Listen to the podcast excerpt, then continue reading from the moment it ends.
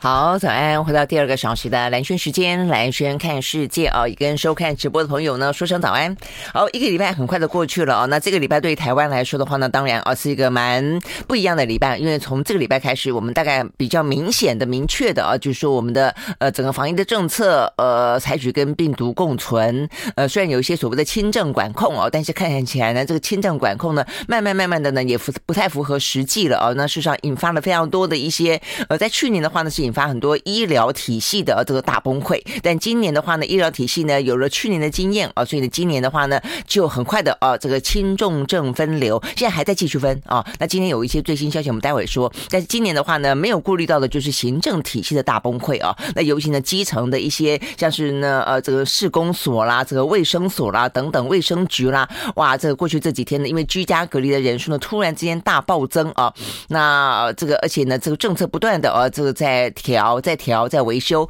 呃，所以造造成啊整个的状况蛮混乱的。那我想，另外当然就是说，整个的防疫数字啊，这个疫情数字啊，也因为奥密克戎的轻症的关系，呃，无症状的居多哦，所以也真的是防不胜防哦。所以呢，一开始的隐形呃这个传播链都还在试着去抓，还在试着进行疫调，但是现在看起来显然没办法。好，所以呢，等于是在过去这个礼拜呢，台湾的这个染疫数越来的一天比一天更增加。我想这是过去这个礼拜呢最明显的状况啊。那这个周。末呢，在家呃，可以稍微的休息一下了啊。这个休息一下的话呢，可能也静静心啊，这个看看这个家庭自己的状况啊，想想怎么样子跟病毒共存下去。因为显然的呢，这个接下来的话呢，疫情会更加的严峻。好，那我们今天先看一下这个出门的时候啊，这个相关的天气，还有包括这个周末的天气状况。呃，如果要出去走走，其实也可以，就是提高警觉就是了啊，就不要放松。但是呢，呃，真的就是尽可能的让生活呢可以如常啊。好，那。这个在今天看起来的话呢。呃，台湾的天气大概只有东半部部分的话呢，有局部性的短暂阵雨哦，所以今天的天气呢算是好天气，而且呢温度的话呢会从北到南都很高，除了呢这个西半部地区可能差不多二十七到二十九度之外，呃，这个东半部啊，这个西半部的话呢会从三十高温啦，三十一度到三十三度，从北到南都一样啊，所以呢是还蛮热的。好，那但是这样的一个天气状况的话呢，在晚上开始的话又有水汽的增加哦，所以呢礼拜六跟礼拜天的清晨。人，呃，会感觉到，这个就是类似水汽会增加，呃，带来一些。呃，比较不稳定的大气的结构啦，哦，所以呢，尤其是呃晚上到清晨的时候呢，都会有容易哦这个局部雨哦，所以呢，从北到到南都一样哦，所以呢，这个部分的话是要稍微的注意一下的，否则其他的话呢，看起来是一个蛮温暖啊这个天气状况哦，所以才会说有点点暖湿暖湿的啊这样的一个天气情形。好，那这个是跟天气有关的讯息提供啊，那再来的话呢，空气品质因为会暖暖的，跟春天吹南风有关系啊，所以吹南风的话呢，呃，风就从从南往北吹了啊，所以呢，南部的空气品质呢就变好了，这个相关的一些呢污染比较容易被呃吹走，但是相对来说的话呢，北部这个部分的话呢，污染物呢就容易沉积，好，所以呢比较起来的话呢，如果要比较呃在这一两天啊，这北部的空气品质会比南部差，不过目前看起来的话呢，都还算是良好到普通等级。那金门地区比较明显的今天是橘色提醒，OK，好，所以大概来说是这个样子这个天气状况啊，所以简单说呃。今天包括呢，这个周末都是有点点呃暖湿暖湿哦，这样的一个天气情形。热的时候呢，中午还会觉得还蛮热的。好，那这样的一个天气状况呢，提供给大家做参考啊。好，那接下来的话呢，就看疫情。我们刚刚特别提到的这个疫情，就台湾来说啊，过去这一整个礼拜的话呢，就是不断的上升。在昨天的话啊，这个总计的我们的确诊人数呢，已经破三千了。那当中的话呢，本土的呃这个染疫的人数是两千九百六十九，也差不多就是三千了啦啊。那所以这个部分的话呢。呃，这中在昨天哦，中正新增的是六名哦，六名中正。那中正里头的话呢，是有两个没有打过疫苗。那中重症累计到目前为止是五十七例哦，所以呢，百分之九十九点六是轻症，百分之零点三七是中症，那百分之零点零三是重症。那这个数字可能要稍微放在心里啊，这个百分之零点三七接近百分之零点四是什么意思呢？那就是呢，比方说昨天陈时中呢在呃这个。呃，这个记者会上面说，他认为如果说台湾呢到达嗯四百六十万人染疫的话，就算是跟病毒共存的了哦。那他这个四百六十万人的意思是我们的人口数的一成五到两成。好，所以呢，你会注意到最近啊，这个陈时中不断的在抛一些数字。那我想这个数字的话呢，呃，是预估，是推估，也是呢替我们的整个大家的。全民的心理哦，打个预防针，就让你知道说呢，如果这样一路下去的话，大概会到多严重。那他的说法一直是比照呢这个香港啦、纽澳啦，认为说差不多一成五到两成差不多哦。他认为台湾是这个样子，但是呢，有些公卫专家的话呢，认为没那么乐观。呃，包括像柯文哲哦，他是一个医生，他也觉得没那么乐观，他可能觉得要到三分之一。那他三分之一的理由呢，是到目前为止哦，这个台北市呃的去筛哦，去筛哦，这些 PCR 的筛呃。过去的话呢，在这一波没有起来之前。大概平均是呃筛的哦，就是你筛了以后的话，大概是阳性率是百分之零点三而已。但现在的话呢，阳性率已经哦，这个公费筛检站的筛检结果已经到了百分之二点五了，百分之二点五哦，所以意思就是说呢，呃，一百个人里面就有二点五个人啊，他就是呃筛出来是阳性的。所以意思就是说，绝对不只是刚才陈世东所说的一成五到两成这样的，他至少是两成五起跳。他认为了哦，所以呢，可能呢，呃，再严重就是三分之一哦，所以呢，就是柯文哲的推估，那呃，若三分之一的话呢，人数就更多了。这个两千三百多万人的三分之一，可能都到七八百万人了。好，那这个意思是什么呢？我们刚刚讲到说呢，有关于。中重症哦的比例要稍微放在心里面，现在的数字是百分之零点七，我们用零点四来估算比较快啊，就代表的是在陈时中所说的假设是呃四百万人染疫的话，那么就代表说有十六万人是重症，是中重症啊，是中重症。那这个十六万人中重症的话呢，对我们的医疗体系的承载状况如何？那如果是呢，像柯文哲讲的三分之一的话，假设是八百万人好了，那它的零点四哦，大概来说的话呢，可能就有三十二万人是。呃，重症啊，中重症，那这个部分的话呢，医疗的量呢，是不是可以承载得了？所以我想这些部分都是哦，这看到数字本身背后的意义啊。那目前看起来的话呢，呃，在医疗量能这部分确实。呃，这个随着啊，陈时中昨天讲到四百六十万人染疫这件事情，他们应该有去估算啊，这个医疗量能可能会在不够哦，所以呢，现在的话呢，在昨天又重新进行新的轻重症的分流哦，所以先前 讲到是说呢，呃，七十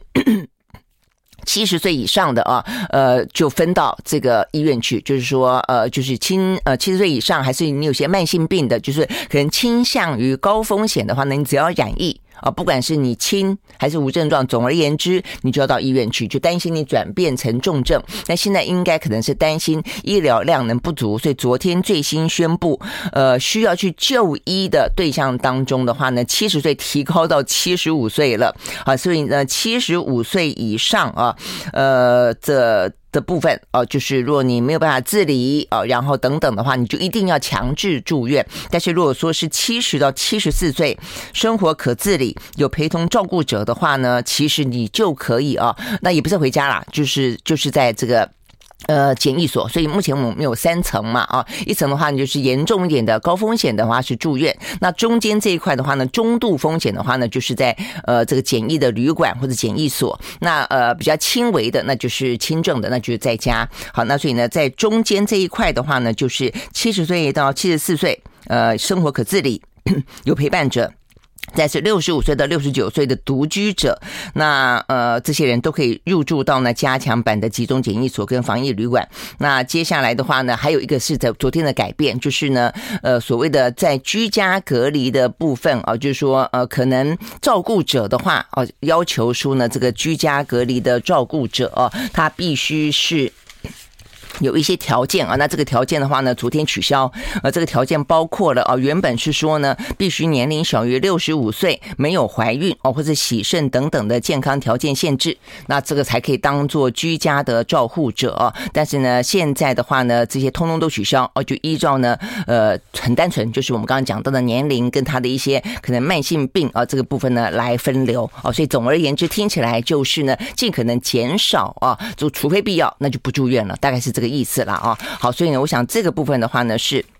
整个呢，呃，我们在有关于迎接啊，这个台湾要跟病毒共存当中呢，我想非常重要的一个重点就是高风险的族群，它必须被照顾好。那这个高风险的族群被照顾好的同时，就代表说他们可能会中重症，呃，重症死亡。那这个重症死亡影响到的就是医疗体系啊，所以医疗体系必须要先准备好，为这些人准备好啊，所以里面的人不能太多。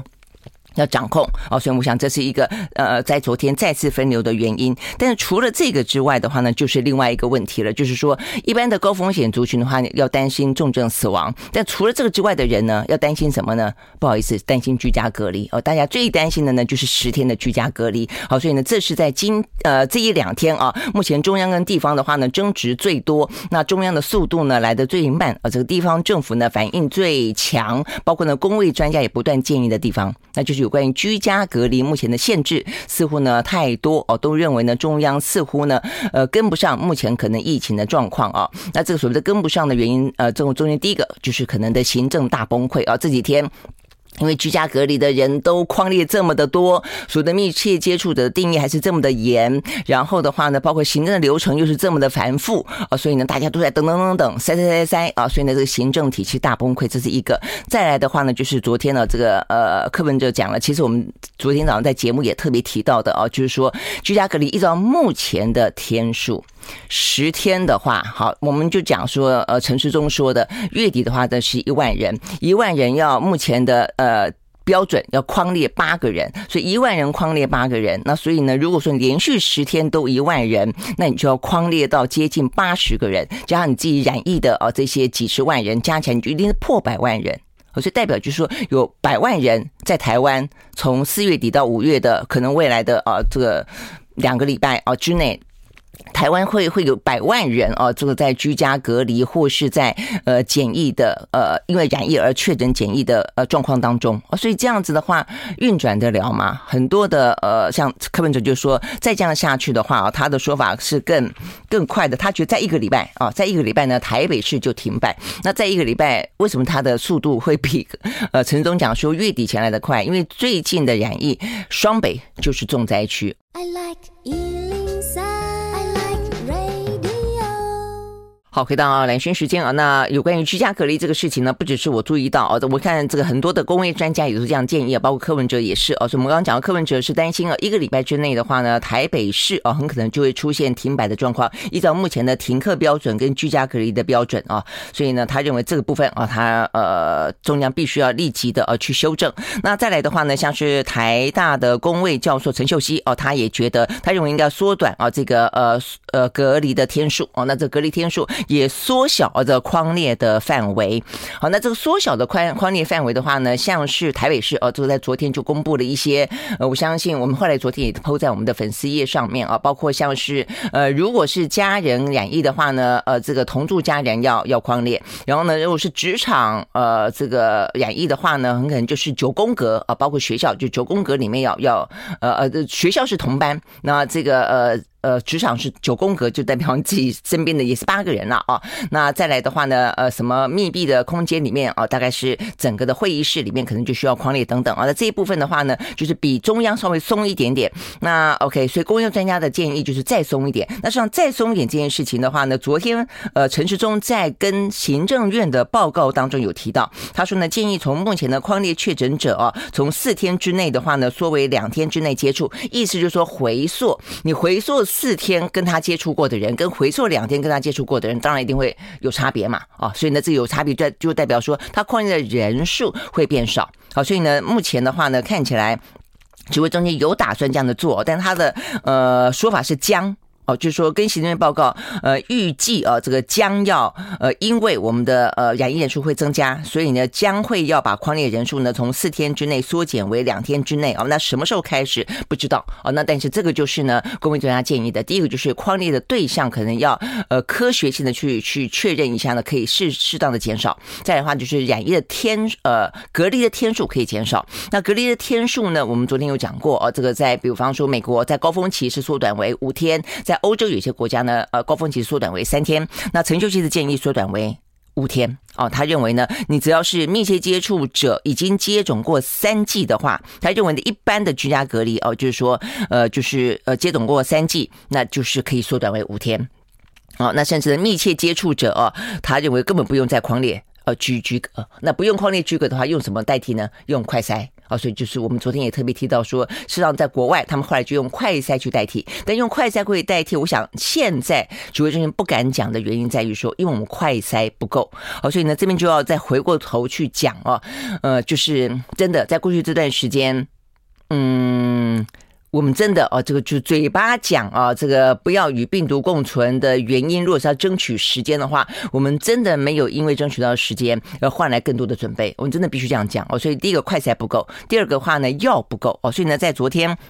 呃，这个呃，除了陈秀熙呃讲到有关于居家隔离的建议之外，那这个台大儿童医院的黄立明再次提到了，他也是苦口婆心。我看他这个讲了好久了，药。就是抗病毒药物哦，他说药物再不来，他就说昨天陈时中说要共存，你再怎么样也很难共存了。就是你的药，因为你的药可以防止，因为我们现在讲到说呢，重新再分流，原因就是希望呢让医疗体系不要崩溃。但让医疗体系不要崩溃，除了你分流之外，如果有这些像瑞德西韦啦，有像这一些抗病毒的药物的话，都可以帮助这一些轻症不要转中重症哦。那所以呢，这些药到目前为止呢，说是八。八十万剂啊，那这个黄立明说，这八十万剂的采购量显然是不够的啊。那陈时中说，呃，目前还有三十五万人份，呃，这个月底会来，就七十万里面的三十五万，这个月底会来哦。但第一个就是时间太慢，第二个的话呢，黄立明的意思是是说哦。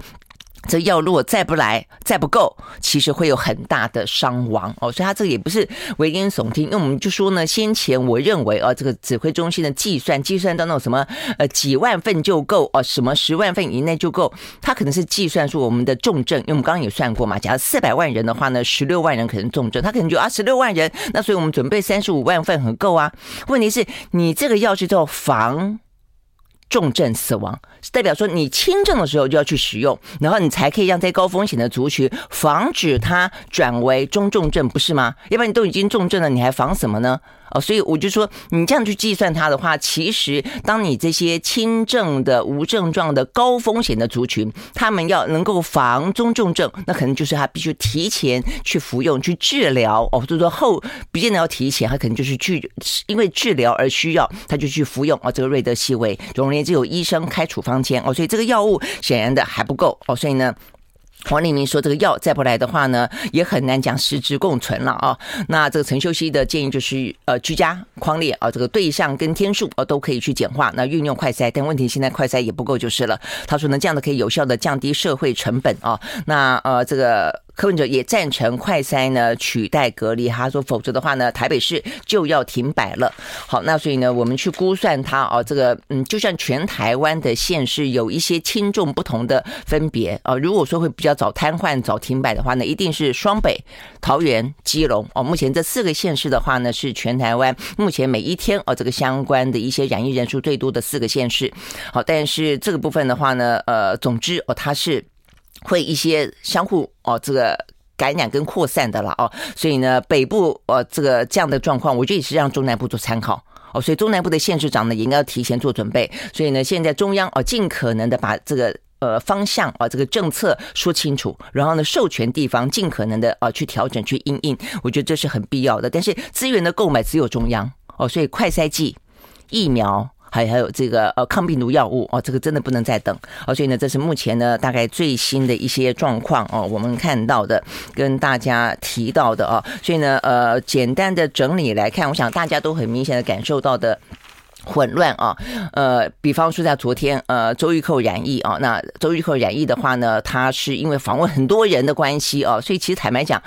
呃，我每天在主持节目，大概也是心里面非常忐忑。一方面是觉得自己跟呃家里面的长辈，或者是最重要就怕感染给其他的哦，这个接触到的来宾啊，所以就像是中广现在也嗯，这个就这两天开始嘛，也就尽量的几乎就是不让来宾啊来到电台了。我们尽量用视讯的方式哦，这个电话的方式进行访问。那 OK，所以我们刚刚讲到是像周玉蔻他染疫之后呢，哇，这一干人等哦，这个通通隔离，但是隔离的状况框列。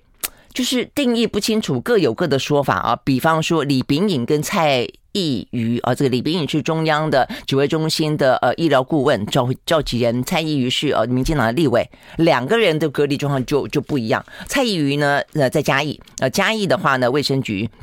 就要求说呢他居家隔离十天啊，因为他跟周玉蔻同处一室是室内接触，但李炳颖的话呢就自我健康监控。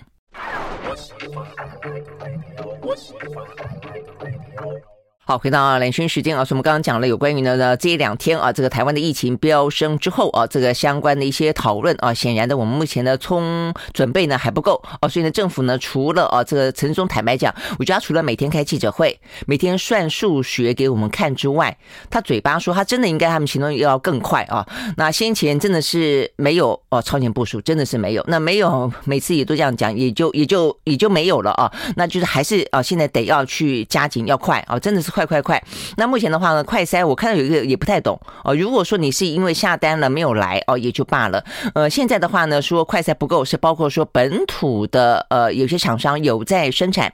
但是呢不征用哦，所以呢目前呢就是尽可能从国外来。那说不征用的话，是因为让他去部署部件，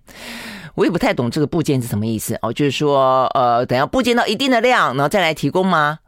那那有多少就上多少，不是这样子吗？哦，否则的话，昨天蔡英文总统积极的哦讲到说啊，大家放心，有一亿剂，我们就说那你不用一亿剂了，现在连一剂都没有哦，所以你你要等到部件到，而且这个部件的概念是什么？所以我觉得中间会不会又有一些啊，这个当初口罩那个时候的一些猫腻啊，就是说你可能呃这个卖给呃谁啊，国外比较。呃，贵一点可以赚比较多钱，或者是说，呃，考虑到什么样子的一些呃利益分配的问题。但现在的话呢，呃，这个急难当头哦，我觉得再去算利益，政府啊又不是没有预算啊，我们的预算呢用在什么地方，浪费的也还不少哦。所以呢，这个地方的话呢，到底是怎么回事啊？我觉得这个部分应该尽快啊，因为这个。快筛剂是每天每天都要，每天每天人都在增加中，每天都更多人在居家隔离中啊。那我想这些部分呢，包括政策的修订啊，就到底呢这个居家隔离的天数、居家隔离的框列对象，我想这个部分。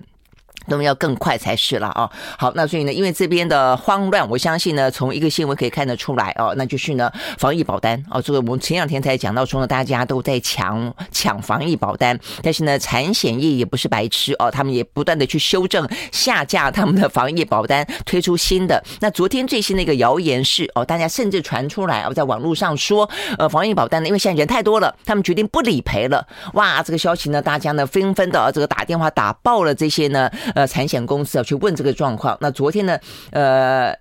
金管会的保险局下午紧急出面召开记者会哦，解释说呢，不会啊，如果是已经谈好的，你有签约的、有契约行为的这种保单，不可能哦，有什么就算他理赔，理赔到他。破产，他也必须哦，他也必须在这个法律上面这样的一个契约是是必须成立的，必须去履行的，所以大家并不用担心，不用以讹传讹哦，这样的是一个呃过度的担忧。但是啊，他这边也讲到说，应该有些人的担心是说，因为他是一年期哦，那很多人是去年就已经保了，那保了以后的话呢，你自己可能没有注意，一年契约已经到了。所以接下来的话呢，你要重新再续保啊。那如果你没有续保的话呢，当然，如果你万一中标了，或者你被匡列了，他就不理赔了。那并不是因为说这段时间哇理赔人太多，他不理赔你，而是你的约期应该是已经到了啊。所以呢，善意提醒，看看自己当初呢，如果你已经买了的话，是不是一年期的？一年期的话，你必须要去呃进行一个履约啊这样的一个行为。接下来的话呢，才会啊有这个呃相关的契约的保障。那如果说已经是在一年期，就是。在你的合约期限之内的话呢，不会啊，这个不会跳票，这个呃，经管会哦挂保证。OK，好，所以呢，这些是有关于呢台湾哦这个相关的一些呃疫情的讯息。那 OK，我们快点来看一看呢全球的状况啊。那这个全球的状况的话呢？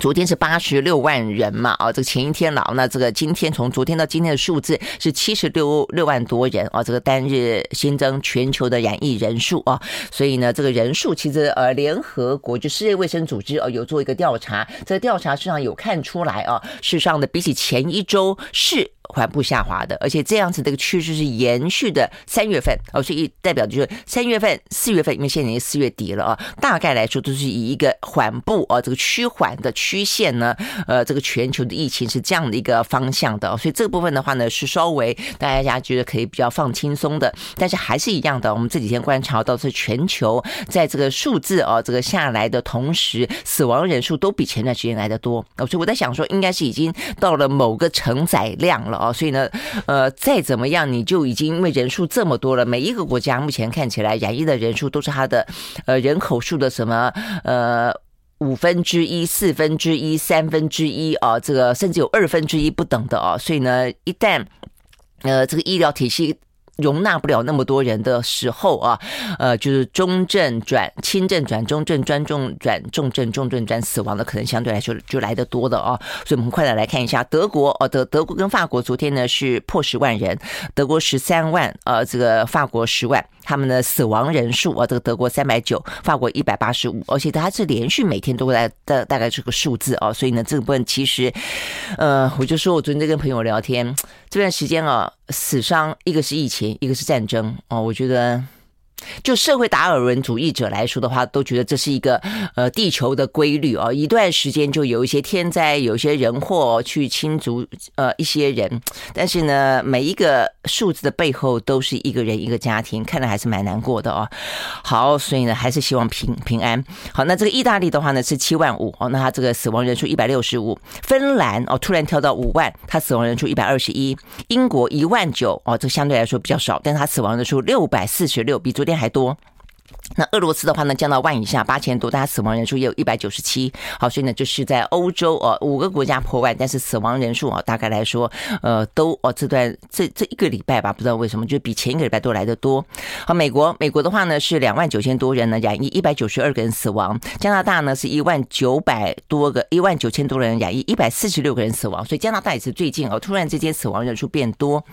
好，那在纽澳哦，纽澳相对来说好一点哦，大概都是呃十几二十。个三十个死亡哦，但是呢，澳洲的染疫人数呢，这两天飙高啊，这个到了五万四。纽西兰的话呢，也高一些啊，是一万多。好，那亚洲的话呢，今天有三个国家破万啊，所以呢，就国家数来说是变少的。但是呢，南韩啊本来下来一些之后呢，又回到昨天回到十万，今天是九万。然后它死亡人数的话是一百四十七，那泰国也是死亡人数比较多的，它今年也是持续的一百二十九个人死亡，两万一千多个人染疫。那日本的话呢是死亡人数控制的比较相对好，但还有四万七千多人染疫啊，所以它的呃冲绳呃持续拉警报。好，所以呢这是呃这个全球目前的状况了啊。那这个中国大陆的话呢，现在还是持续的希望呢这个社会面清零啊。那这个社会面清零。呃，很是一个名词啦，到底什么意思？它这个社会面比较倾向于讲的就是说，呃，就说非呃，就是你如果在隔离的管管控的场所里面发现，的就像我们在检疫所，比如你进来被框列，框列在检疫所，在检疫所里面被发现，那这就不叫做社会面。所以简单说，应该就是社区社区清零了。I like 好，回到兰萱时间啊，所以刚刚讲到的是呃，这个上海了啊，这个上海的话呢，还是希望这个社会面清零啊，也就是社区能够清零啊，但是目前看起来的话呢，还是蛮难的哦。那虽然它是已经连续四天看起来呢，染疫的人数确实哦有稍微的下降，至少呢是缓在这个地方的啊。所以呢，在今天看起来的话呢，这个数字是昨天通报的嘛啊，但是有呃一万九千多人是全中国啊这个染疫的数字，那有一万八千多人是在。上海，那先前的话呢是两万多，所以慢慢慢慢看得出来是有点降下来了啊，但是呢也还是在一个呃相对来说的高峰点了哦。那所以呢呃降下来是一个好事啊，但是要呃实现它所谓的动态清零，呃这个市场可能还需需要一些时间。好，那所以呢这个部分的话还有一个就是他们的死亡人数也是增加，昨天新增呢本土八个人啊，这个是死亡的，呃他们的平均年龄大概是七十七点五岁左右哦，大概都是合并有晚。期的什么恶性肿瘤啦，严重的心疾管呃心血管疾病等等啊，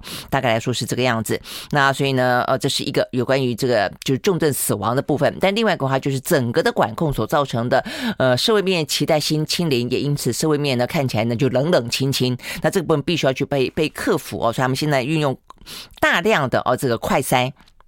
那这个，而且用速度啊来想办法呢，来来超越啊，来解决这个问题。所以他们现在核酸检测呢，呃，采取呢即采即走即追，就是说呢尽快的放行哦，就所以速度要快，呃，量要够哦啊，然后嗯，所以目前看起来他们的说法是说已经提升了上海的货运的通行效率啊，所以呢进出有个地方叫做洋山港的货柜车，先前的话呢大塞车找不到，就是都都过不了。那呃这个零部件。都进不来哦，但是他们说呢，在昨天进出哦，这个港的货柜车已经达到了一万五千多辆啊。那 OK，所以呢，这么看起来。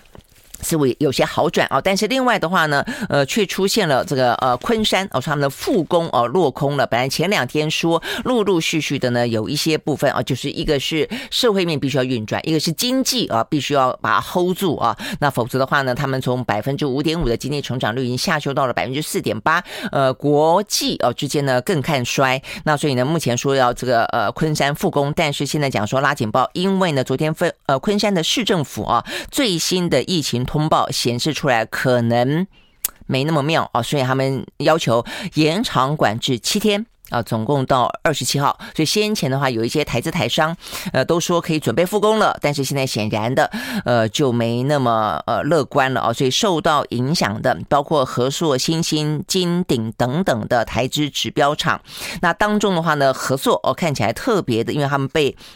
他们厂呢，在所谓的风控区哦，所以管理的最严格哦，所以呢，包括和硕的子公司是昆山的世硕，还有说这个软板的大厂叫做嘉联益，它的昆山厂，通通都被列入呢最严格的风控区，也就是呢，足不出户，只出呃只足不出户，只出不进。那所以呢，这个状况会使得整个 iPhone 跟笔电的产业链啊，目前呢会拉警报。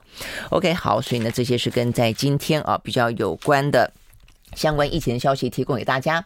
好，那看完这个相关的消息之后，一样接下来看的就是欧美股市啊。那这个欧美股市的话呢，目前看起来呢，一个是就是这几个交错的因素啦。总而言之呢，此起彼落啊。有时候疫情稍稍缓之后的话呢，俄乌就打得特别厉害；有些呢，俄乌呢正在僵持中的话呢，通膨的讯息又特别的严重啊。所以看起来的话呢，呃。多半哦都是压力非常的大，稍微有反弹的话呢，最近当然可能跟财报有关啊。先前的话呢有反弹，多半都是逢低抢进布局哦，因为整个的大环境来说的话呢，压力还是非常之大。好，那昨天的话呢，因为呢美国的前联准会的主人主席鲍尔哦，他针对这个美国哦这个通膨的状况又发表了一些呢听起来蛮不言呃乐观的言论哦，就是意思听起来就是希望能够呃更快速的啊必须要去升息。但是呢，对于整个经济衰退啊，对于美国的经济衰退所造成的压力呢，就来得更大了。好，所以呢，这个消息出来之后呢，美国呃的股市呢是很明显的下挫的啊。呃，即便有一些财报表现的还不错，都但是呢都看不住了。OK，我们先从美国开始看起。而在美国呢，道琼工业指数下跌了三百六十八点零三点，收在三万四千七百九十二点七六点，跌幅是百分之一点零五。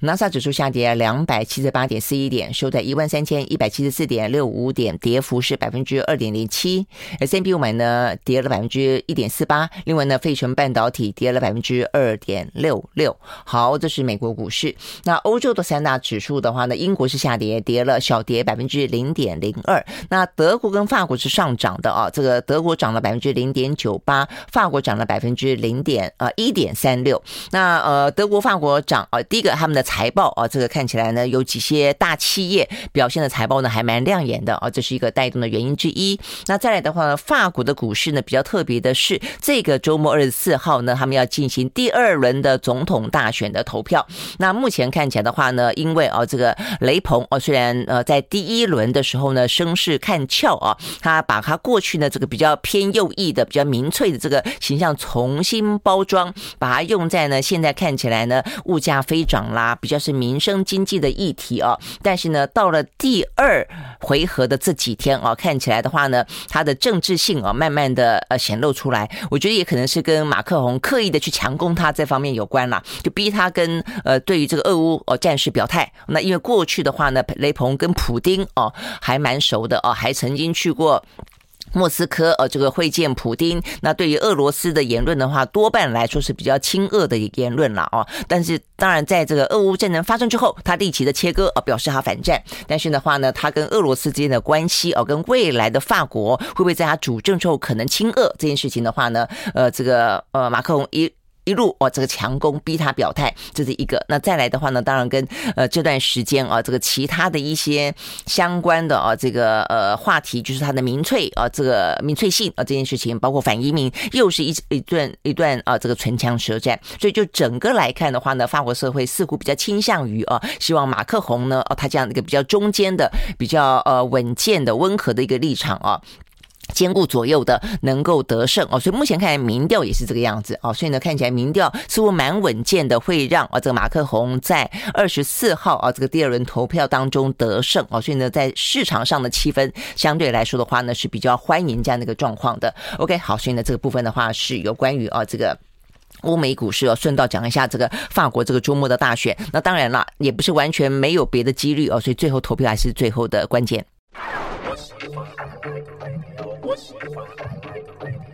好，回到蓝轩时间啊，那 OK，我们刚刚讲到了现在的欧美股市啊，好，那这个欧美股市的话呢，呃，刚才讲到法国了啊，那当然最后两天投票还是要看投票的最后意向啊，那，因为其实雷鹏他也不是完全没有反扑哦，这个。呃，马克宏说他啊，这个亲俄，那他也说，那你你在这个俄乌开战之前，你不是也呃这个跑了好几趟呃这俄罗斯，而且还阻止不了啊这个俄罗斯发动战争等等啊，所以互贴这个亲俄标签啊，所以呢还是在厮杀当中啊，只是说目前依照这个民调来看的话啊，呃事实上呢，马克宏啊这个胜算是比较高，而且呢就符合法国跟这个整个欧盟的利益来说的话呢，其实啊这个来说呃这个法国哦这个马克宏当选，当然对整个欧盟来说也是比较。好的，因为先前呢，这个雷朋啊，他也扬言曾经要退出北约过啊。好，所以呢，这个大概来说是有关于法国啊，这个周末比较重要的总统大选。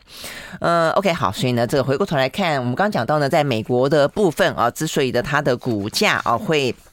看起来受到相当的压力啊，是因为呢，他的前呃联总会的主席鲍尔啊，呃现任啊，鲍尔是现任啦，这个叶伦是前任。我一直最近叶伦啊，这个比较又重新浮到呃。眼前了，叶伦是财政部长，OK，啊，鲍尔，他现任，他在那国际货币基金组织啊，这个 IMF 的会议上面啊，特别提到呢，目前美国的通膨率啊，大概是他们联准会设定的目标，呃，百分之二的三倍啊，所以事实上是哦，这过去几年看到这百分之六啊左右。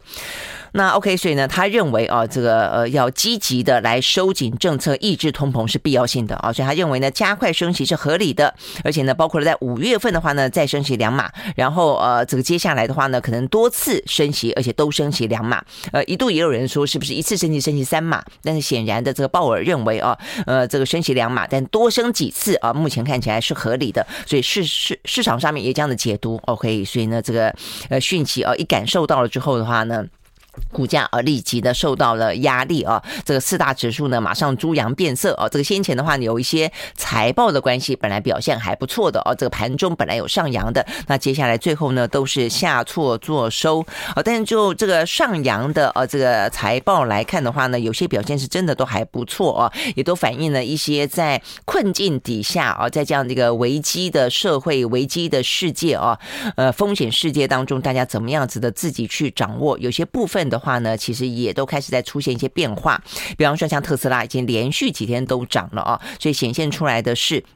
呃，他挺过了这个供应链之乱啊，而且呢，目前成本不断的堆升哦，但是显然它的一些库存啦啊等等，呃，都还算是掌握的好。那当然也包括在呃大陆了，他们也给他放了通行证了啊，就所谓的白色名单。OK，好，所以呢，他目前的话呢，美股的税后存益啊创历来新高。那预期呢，今年的交车量也可以实现了百分之六十的增长。OK，好，所以呢，这是特斯拉。那另外的话呢，有个蛮呃有意思，就是航空。像美国航空的话呢，就是中间的一个可能的指标啊。那它昨天股价上涨百分之三点八，原因是它公布了财报，财报呢非常的强劲啊。这个强劲的原因来自于目前看起来呢，因为欧美国家已经先度过了这个高峰期之后跟病毒共存，所以目前已经开始显现出强劲的旅游需求。OK，好，所以我想这个部分的话呢。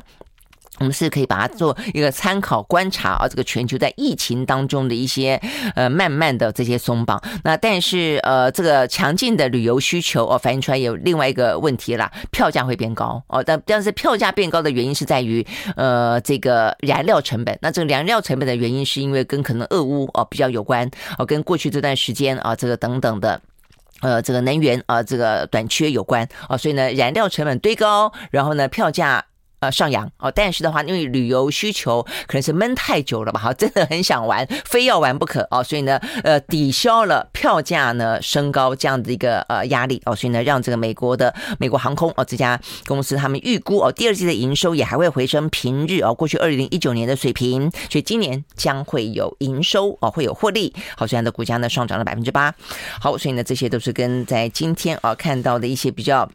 有话题性的啊这些呃个股，那再来的话就最后看看油价啊，刚刚讲到这个油价啊，整个的能源都短缺啊，俄乌的战争让这个连航空的票价啊都上扬了，所以如果说我们下半年可以迎接啊这个出国呃魁别已久的出国的话呢，可能要有心理准备啊，这个票价啊可能也会上扬。好，那所以呢，整个的状况在油的压力啊，这个能源压力其实还是没有减少的。好，在昨天的话呢，纽约跟伦敦的呃，原油价格也还是上扬，在纽约部分，西德州原油上涨了百分之一点六，是在每一桶一百零三点七九块钱美金；伦敦布兰特原油上涨百分之一点四，收在每一桶一百零八点三三块钱美金。我看他们在讨论哦，就大家都在倒数，因为欧盟已经考虑哦要禁止俄罗斯呃原油啊的的这个呃输输入进口了，那只是哪一天啊，是不是可以达到他们这个预期目标？好的问题而已，所以呢，整个市场上面都做了这样的一个心理准备。OK，好，所以呢，这些是跟。